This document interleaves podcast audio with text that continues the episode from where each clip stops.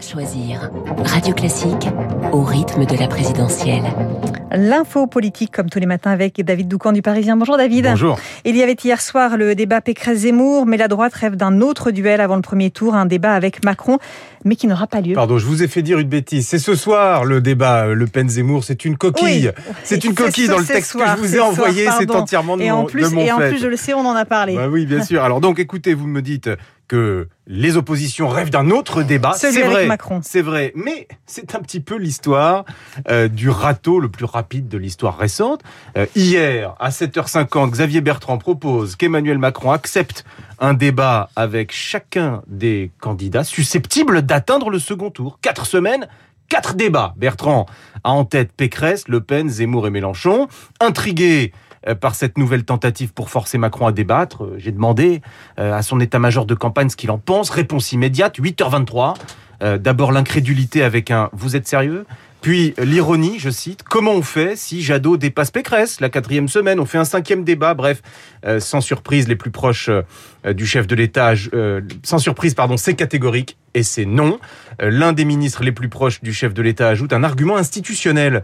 Je ne vois pas comment le président pourrait légitimer l'idée qu'il y a deux classes de candidats. Il est le garant de la Constitution et ne connaît donc que la liste du Conseil constitutionnel. S'il validait l'idée qu'il y a les candidats sérieux et les autres, cela lui serait reproché. Alors David, est-ce suffisant pour que le président ne donne pas le sentiment qu'il essaie de se dérober? C'est exactement pour cette raison que les oppositions ne lâchent pas euh, l'affaire, si j'ose dire, avec ce sujet euh, du débat télévisé pré-premier tour. Elles pensent que cela peut donner le sentiment que le candidat Macron manque de courage.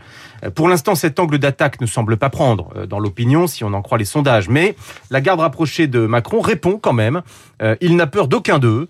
Et le débat existe sur le fond dans cette campagne, affirme un très haut cadre du parti euh, La République En Marche. Sur la seule journée de lundi, il a à Poissy avancé 15 propositions.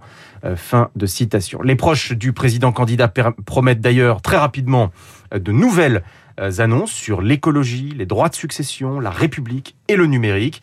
La stratégie de surplomb est donc totalement assumée. Rencontrer des Français, oui. Rencontrer ses adversaires, non. Et apparemment, euh, non, c'est non. Non, c'est non. Merci David. L'info politique de David Doucan, rédacteur en chef du service politique du Parisien. Bonjour David Abiker. Bonjour Aurélie, bonjour à tous. Les titres de la presse et à la une ce matin, l'Europe. Les 27 réunis à Versailles pour parler énergie et défense.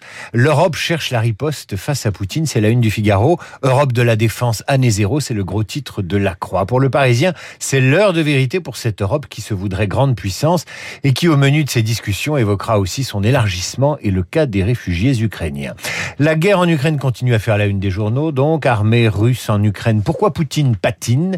Ironise Libération, la peur d'une guerre totale, nouveau ciment national, c'est la une de l'opinion, tandis que les entreprises se posent la question de rester ou de ne pas rester en Russie, posée par les échos, alors que le Figaro Écho titre La retraite de Russie des entreprises occidentales. Dans les hebdos, Challenge titre sur l'impact de la guerre, le Figaro Magazine et Marianne se demandent jusqu'où ira Poutine, Match rend hommage à Jean-Pierre Pernaud, et Marion Maréchal, tout sourire, en une de valeurs actuelles, n'en finit pas d'expliquer au magazine subjugué pourquoi elle rejoint Zemmour, sans être interrogée une seule fois sur ses sympathies passées pour Vladimir Poutine. Merci David Abiker. Revue de presse complète à 8h30 avec Renaud Blanc. Bonjour Renaud. Bonjour Aurélie. La matinale de Radio Classique continue avec vous. Votre invité ce matin. Ronnie Broman, l'ancien président de Médecins sans frontières, nous parlerons avec lui des enjeux humanitaires en Ukraine au 15e jour de guerre. Quelles sont les priorités des priorités Comment euh, coordonner le travail des différentes ONG Quelles sont euh, les spécificités euh, de la médecine humanitaire Faut-il négocier des corridors humanitaires, des zones neutres pour pouvoir soigner les blessés?